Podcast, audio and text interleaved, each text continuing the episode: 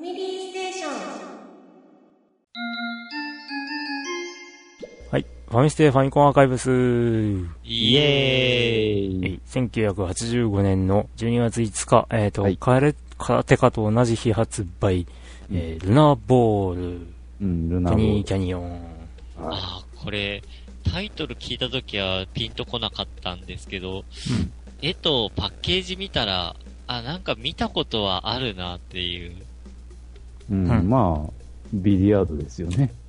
うん。一言で。実際にはプレイはしたことはないけども、うんうんなんかパッケージとこの画面は見た記憶はあるなと。ああ、そうなんだ。うん。やっぱ最、まあ、すごい形のね、なんちゅうかビリヤード台って言ったらあれだけど、うん。うん、ものすごい、あの、へんてこりんな形というか、あと、ポケット配置。うん、ポケット配置も、ね、テーブルの形も、何もかも、うんめちゃくちゃと言ったら悪いけど、ああ、あとやっぱりあの、最大の特徴が、あの、摩擦ケースを変えられるという、むちゃくちゃな。ほだからテーブルのさ、あの、結局摩擦係数を変えられるんだよ。はいで、むちゃくちゃその転がりにくかったりとか、う。うんあの、摩擦係数ゼロにしたらどこまでも転がっちゃうんだよね。ああ。あ、もう、反射しまくって止まらない。そうそう止まらない。もうポケットに入るまで止まらないみたいな。ああ。へえ。一応ファミコン初のビリヤードゲームなんだね、これ。うん、そうそうそう。うん。まあよくやってる方だと思うけど、うん。うんビリヤードはね、やると楽しいよね。あ、それは実、うん実物？実際には。実際に。ううんん、うん、うん。久しくやってないな、実際うんの。ビリヤードやりてビリー。ヤード。まあ、ほぼまっすぐにしか打てないけど。まっあすぐに打つの難しいですわ。ーう。うんん。まあ、ある程度思い通りに打てるようになってからが、面白いね、ね。面白いところだね。そうそううん。で、ルナーボールに語るってことってこれ以上ある？ルナーボールね。やったことないしね。まあ、ぶっちゃ画けそう面。が見覚えあるぐらいしかちょっと言えないな。ああ。うん。開発、ファミコン版の開発がコンパイル。この時のコンパイル、会社あったんだ。コンパイル結構古くからあるみたいですよ。あ、うん本当。うん。そうね、ゲームデザインの場合、コンパイルって書いてあるね。うんああ、脳みそこねこね。そのキャッチコピーが出るのもだいぶ後ですけどね。はい。ええ。うん、じゃあまあ、以上ですかねはそんなもんですかね。はいはい。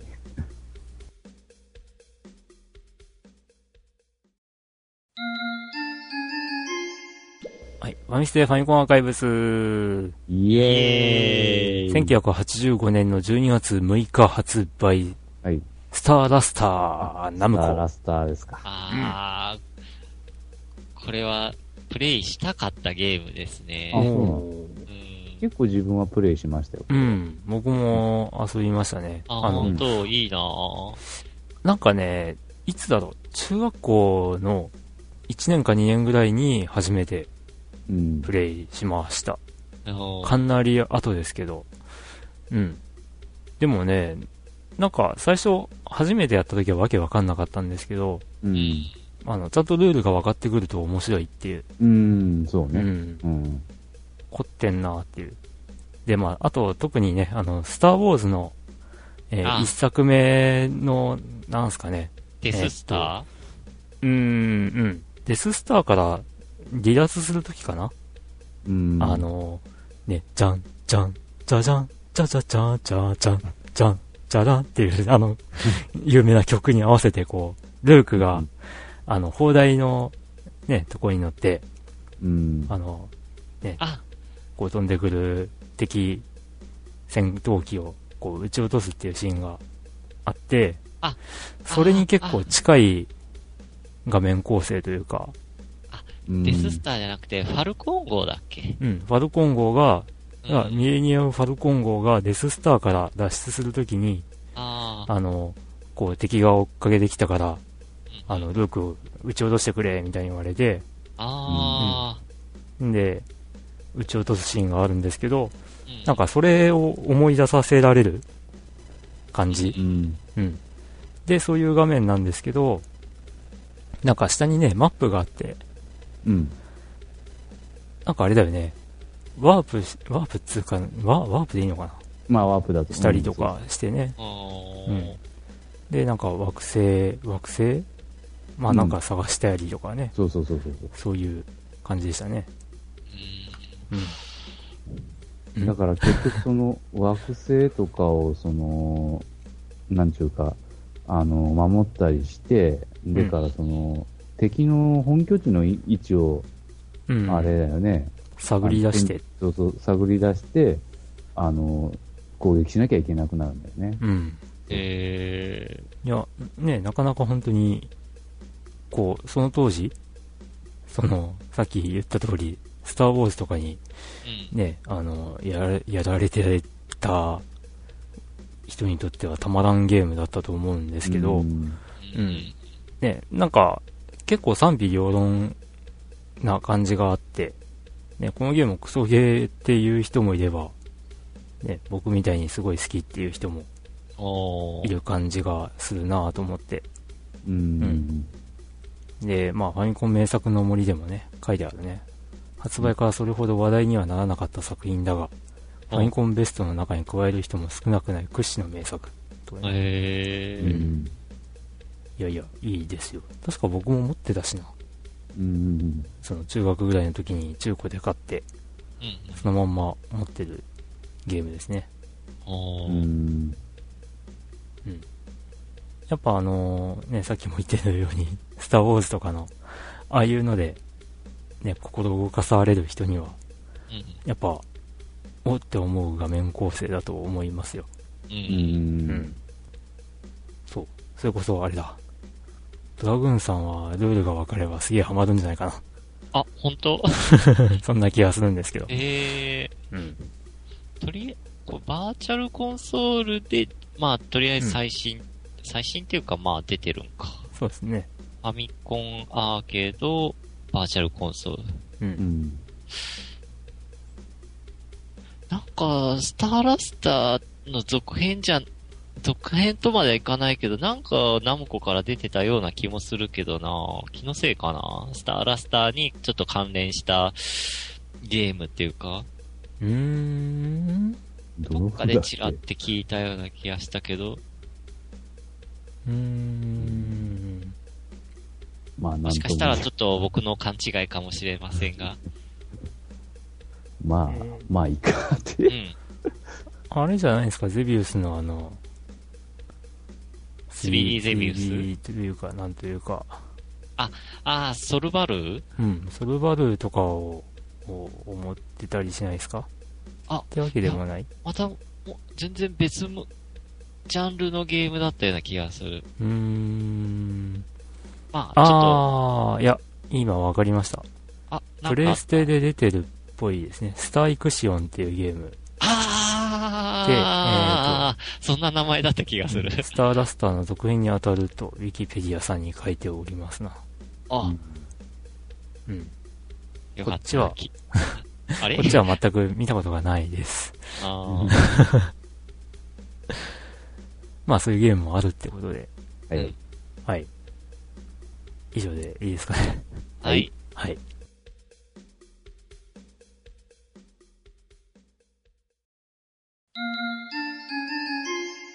はい。ファミステファミコンアーカイブス。イエーイ1985年12月6日発売。スターダスターと同じ日、なんと、う んスペランカー。はい、スペランカあーアイレム。うん。これも実はね、あの、さっき、チャット出た、空手家の、ね、会社が作ったというのが、ー。うん。うん、スペランカ。名作ですよ、名作。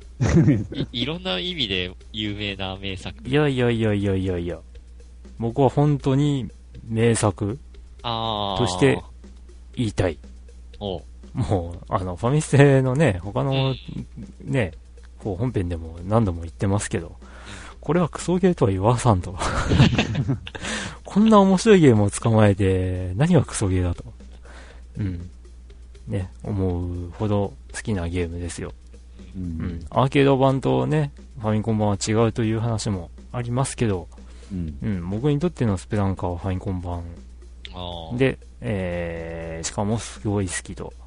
うん。うん。そらそうですよ。あの、酸素も薄い。ね。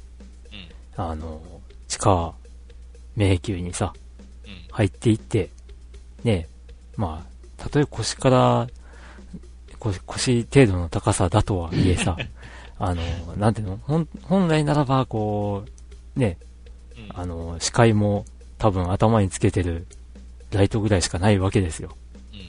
うん。うん。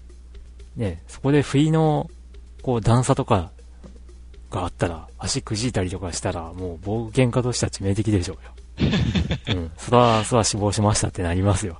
うん。ううんん。と、受け取れば意外とリアルなゲームなんじゃないのかな。なるほど。強引。ちょっとしたなんか凸凹のとこでから本当足踏み外しただけでもやっぱり死んでたもんね。確かに。うん。うん、でこぼこなところはし死ななかったんだよね、確かね。そうかな？うん、死なないんだよ。あ、穴は、落とし穴は確実に死ぬけど、落とし穴は死ぬね。うんう。ん。パカって開くとこがあるそうそうそうそう。ね。でもまあ、本当これだけね、あの、曲も記憶に残るし、うーんうん曲はね、いいね。確かうん。で、ね、割とアクションとしては、まあ、あの、なんていうの、どんな高さから落ちても死なないっていう、に。ゲームが多い中マリオとか。うん、意外とリアリティがあるといえばある気がする。あうん。で、まあ、ついでに言えば、その、いかに死なないように進めていくかっていう観点からすると、うん。そこはテクニックの見せ所でありう、ん、確かにね。こんないいゲームはないぜって僕は本当うん思うんですよね。ーうん。あの、体力の使い方もね、結構重要だからね。あの、幽霊やっつけるのにうんバババーってやってたらどんどんボーって減っていくじゃない。うん。まあ、あれ酸素じゃねえかって話。ああ、でね酸素。うん。まあ、打つと、その、ね、消費するってのはよくわからんけども、うん。あの、時間制限うん。にもなってるわけで、そうそうそう。うん。で、なんかね、よくわからないぐるぐる巻きのアイテムを取ると回復するというね。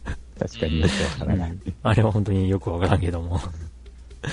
まあ、一期がね、あのー最近リメイクされているという話をしたけども、うん。ね、スペランカーもね、みんなでスペランカーという。プレステ3でリメイクされておりますんで、うん。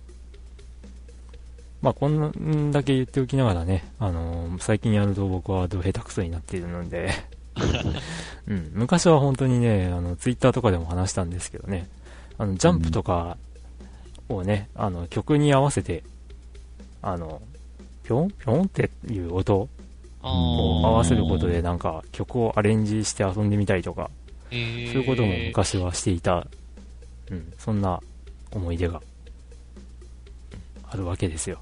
うん。うん。いや、本当にね、これが出た当時、こんなもうすぐ死ぬゲームできんよっつって、友達から回り回ってきて、うん。で、ね、その当時誰も僕の周りでは一面すらクリアしてない中、ね、あの、クリアできるじゃんって思ったっていうね。ああ。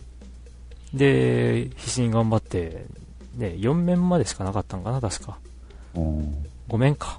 うん。とりあえず全部クリアして見せたりしましたからね、当時。小学校3年だか、2年だかの頃ですけど。いうんや、本当にね、うちの姉と一緒に、2周目以降、そのアイテムを取るときにはなんか、特殊な行動をしなきゃいけなかったりとか、ええうん。で、アイテムの場所が、鍵、鍵の場所が、こう見えなくなるとかね。ええそういう仕掛けが、あの、周回プレイになると出てくるわけですよ。見えないけども、ある場所は、あの、一周目と同じって感じ？2周、うん、ある場所は一緒だったと思うんですけど、うん。あの、例えばフラッシュをその場で使わないと取れないとか、あなんかーそういう感じだった、だったりっていうのがあったはずなんですよ、確か。うん。まあなんかそういうのも、あの、姉と一緒に、こう、どうすれば取れるとか、そういうのを探りながらうん遊んでて、うん。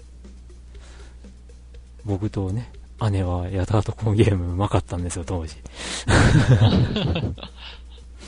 うん。えー、あ、そっか。そういえば、このスペランカー、カセット光るんでしたね、そういえば。まあ、まあランプっていうかう、ん、ランプ、ついてますよね。うん。発光ダイオード付き。うん。まあ、アイテムの、お得意の、うん。ウィキペディアさんには、なぜ発光ダイオードがついているかっていうことが書いてあるね。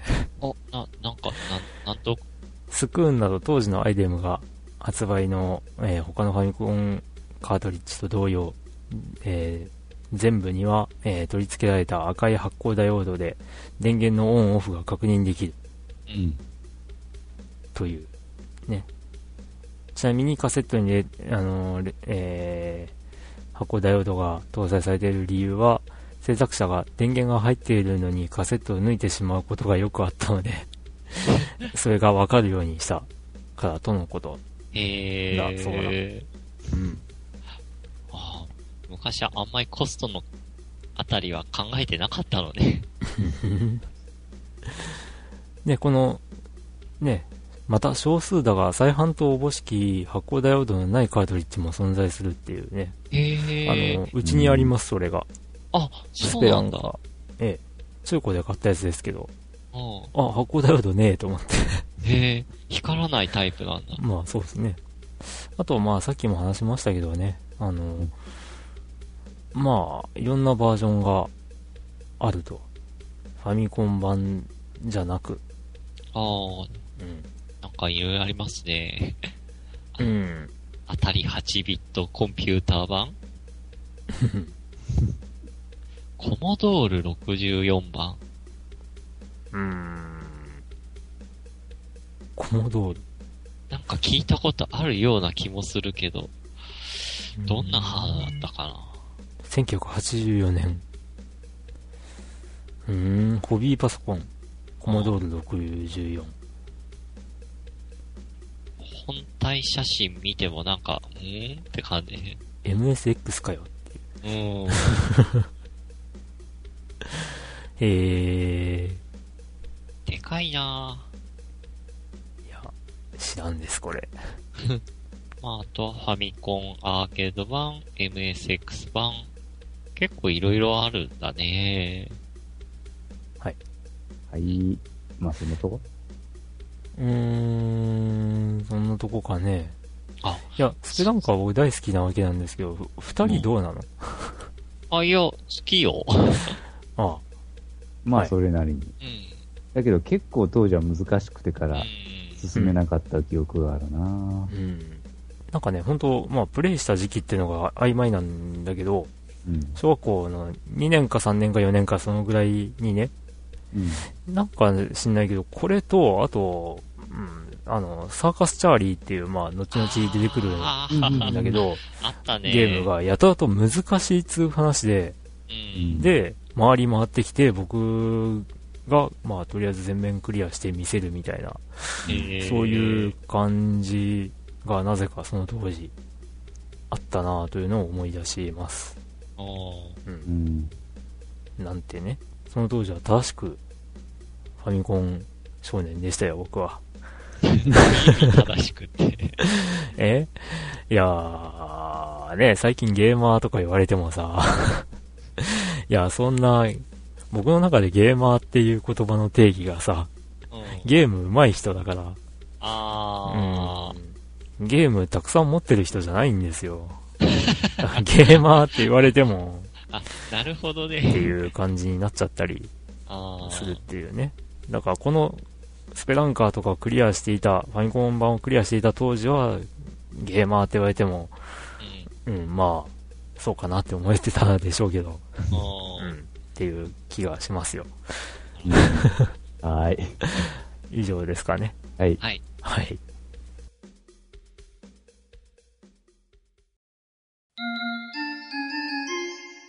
はい。ファミステファイコンアーカイブス。イエーイ。えー、1985年12月7日発売。なんかすごいな。567って、おー。えーと、5日のカーテカルナーボール、6日のスターダスタースペランカー、で、7日の今回。はい。高機動戦、ん？ん？高機動戦闘メカ、ボルガード2、デイリーソフト、イエス。えっと、2って1あったっけ？ん？ない、なんかそこ気になったけど。ない。あ、あー画面見て思い出した。これはプレイしたことあります。うん。ある。うん。あのね、変形するよね、なんか。うん、そうそうそう。社会人になってハマった。あれ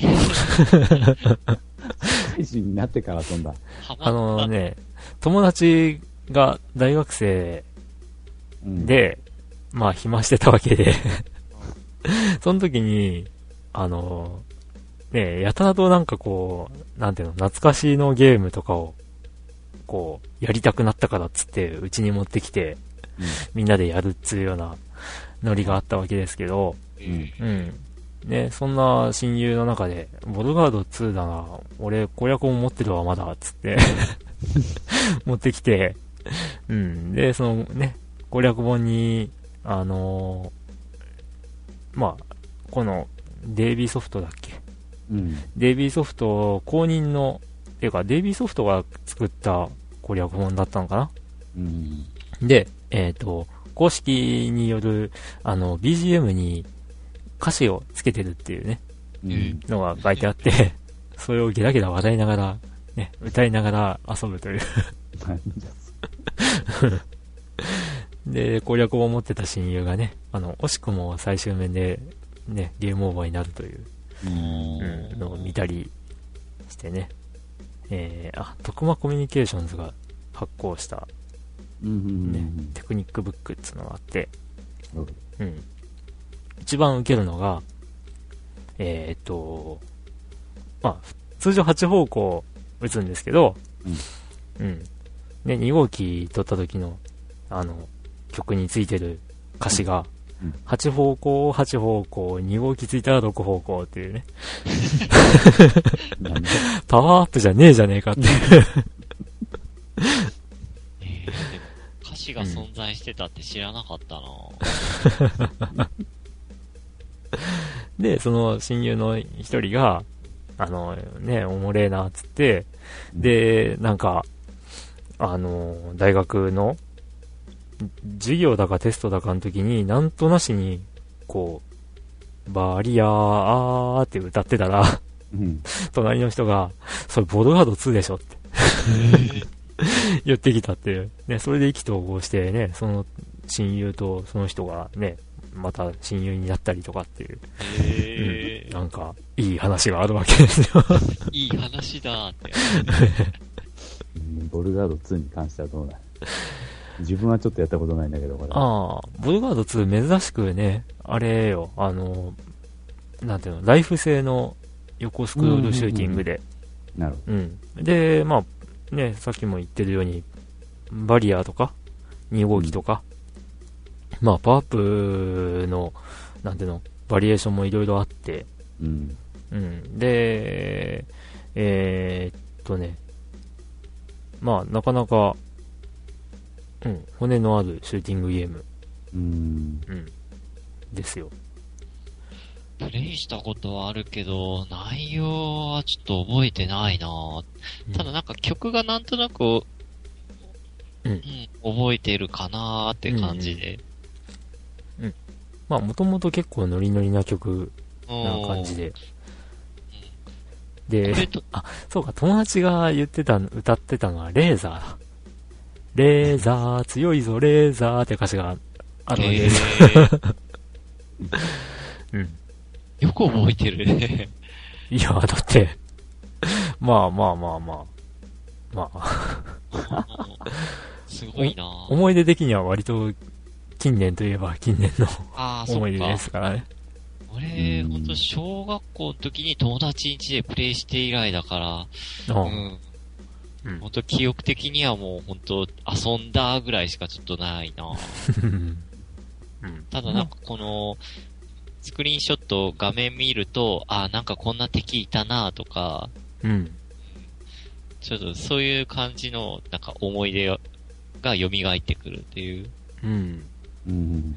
まあ、ウィキペディアによると、1984年に FM7 対応ソフトとしてリリースされ、後 PC8800 シリーズの、えー各パソコンに移植されたボルガードの続編として位置づけられているって書いてあるんだけど、まあ、ファミコン版の攻略本だったせいか、まあその攻略本に書いてある解説では、なんか、あの、ボルガード2っていうのは、あの、2作目って意味じゃなくて、うん。まあ、あの、ストーリー上、うん。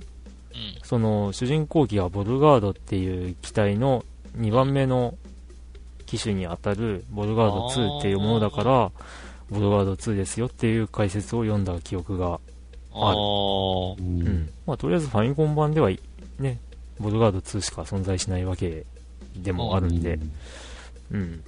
まあ、そういった認識で間違いじゃないんじゃないかなとは思ったりするわけですけど、あうん。まあ、そんなー感じで。意外とスクロールも早かった気がするなあ、本当うん。で、まあね、ライフ性っていうのもあって、うんうん。まあその当時には結構珍しい感じのするゲームだったんじゃないかな。うん。うん。うん。当時にはあんまり遊んだことないけども、当時か。こんなもんですかね。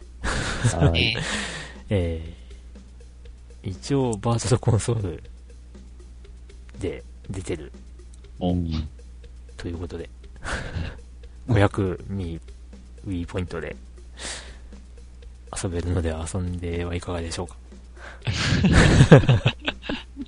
はい。はい。以上で。はい。はーい。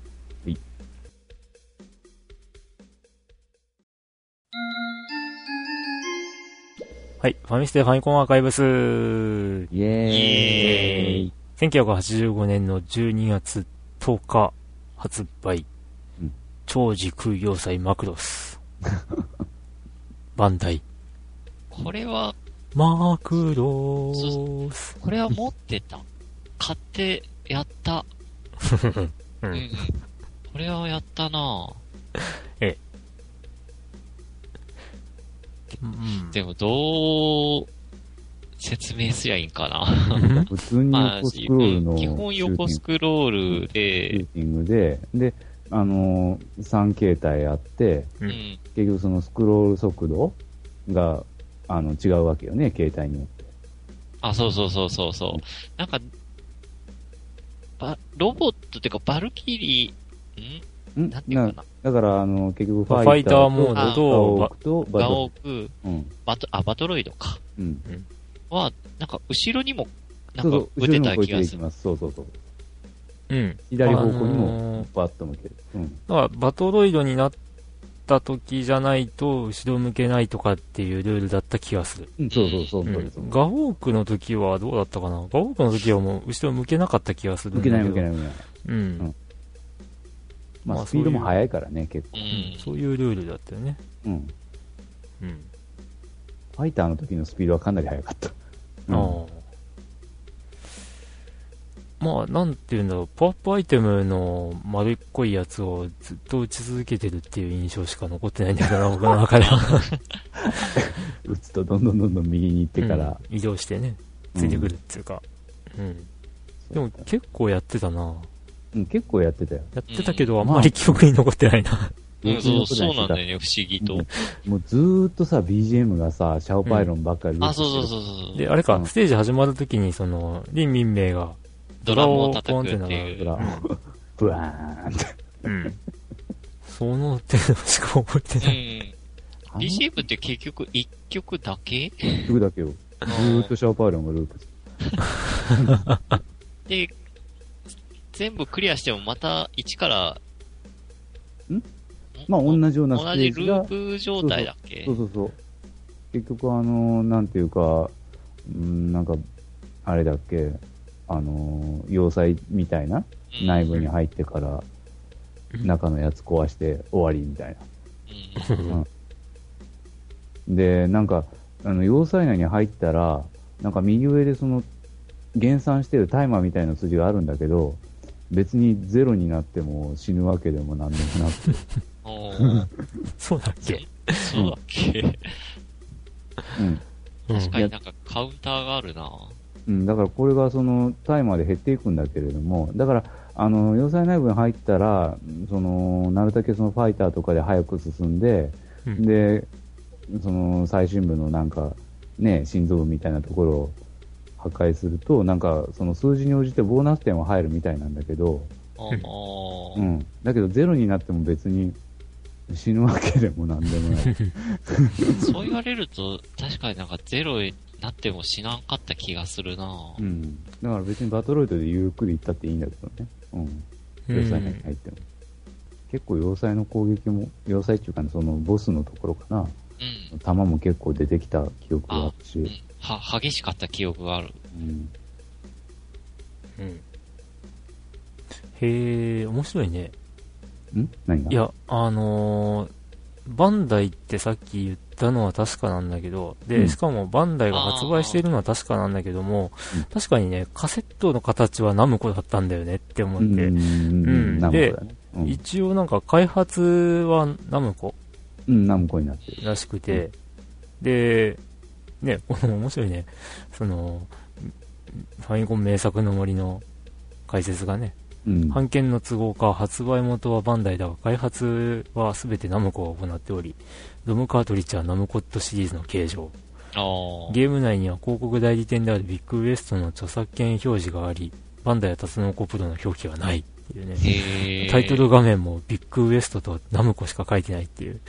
ナムコのゲームだよね、これじゃ。うん。ねえ。まあ確かに言われてみればあのキャラのドット絵の感じも確かにナムコっぽいなナムコだね。あナムコだねうん。言われてみればうんまあ、民名の絵も、うんナムコっぽいな。うんうん。意外とぽさって出るもんだね。うん。うん。結構ね、ああ、そっか、ミサイルがブワーって出すようなあれもあったね、あっ。たね。そうそう。あえあ、ああ、セレクトボタン？そうそう、セレクトボタンで。板のサーカスじゃないけど。あの、ね、追尾ミサイル、うん。うん。ささっとね。そう飛んでた気がするささささうん。ほんとなんか一瞬だったような気がする。一瞬。あれ何の役に立つんだろうみたいな。まあでも敵キャラは結構な、特徴的だったよな。うん。うん。ちゃんとね、あの、なんていうの？鳥の足みたいな。やつとかも、意外と再現されてた。うん、ねそうね。うん。あの、緑のやつがもう、はっきり言って、ただ突っ込んでくるだけやったのが、あれがもう一番難かったような気もするけど。あ、飛行機みたいなやつ？そうそうそう。あれがね、もう結局もう、プレイヤーめがけてからもう、一直線に突っ込んできて、もう玉砕戦法するようなうん。敵やったからもう、うんうんうん。そんなとこかな。まあ、特徴はあんまりないよな、シューティングとして。そうね。う。うん。うん。まあ、その3段階に変われますよっていうのが売りなのかね。うん。申し訳ないことに僕はマクロスっていう作品自体にあんまり思い出がなく、うん。うん。同じようなものであればね、ゼータガンダムの方が語れるな。ああ。ゼータガンダムか。うん。結構また後かな、ね。この、ゼータってもう出なかったっけ？なんかでやったような気がするな。あ、やったかな、もう。あ、そっかそっか。やったやった。うん。ね、まあ同じキャラゲーとして。あ、でもあれか。マクロスってこんな、うん。マクロスナムコだったんだねって思って。うーん。今思うと、あ、そうだったんだって感じだよなもうん。なるほど。うバンダイってイメージしかなかったからなうん。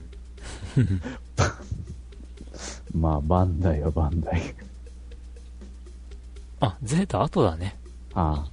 やっぱり、んゼータやったのって、結局その、まあ、小学校頃なんだけどな。うん。ゼータはね、ゼータは86年の8月発売だね。ああまだ先か86年か。うんあ、本当だ、ホットスクランブル。声だね。間あ違いない。だ。あの、最初プチって本当これまあ別のゲームだからまたっていうか。うん。うん、僕も今言いそうになったけど。まあね、本当なんだろう、そう考えるとやっぱあれか、発売時期っていうか、出た時期も、あの、1年近く違うんで、1年近くでもないか。半年以上違うんで、うん、そういった差がやっぱあるのか。うん。うん。だろうね。うん。うん。まあ、ゼータについては、ゼータの時にはい。お話をしましょはう。ははいい。ええいいですか、マクロスについては。はいいいです。もうマクロスはいいまあ、です。三角関係とかね、そういうのも全然出てこないゲームでした。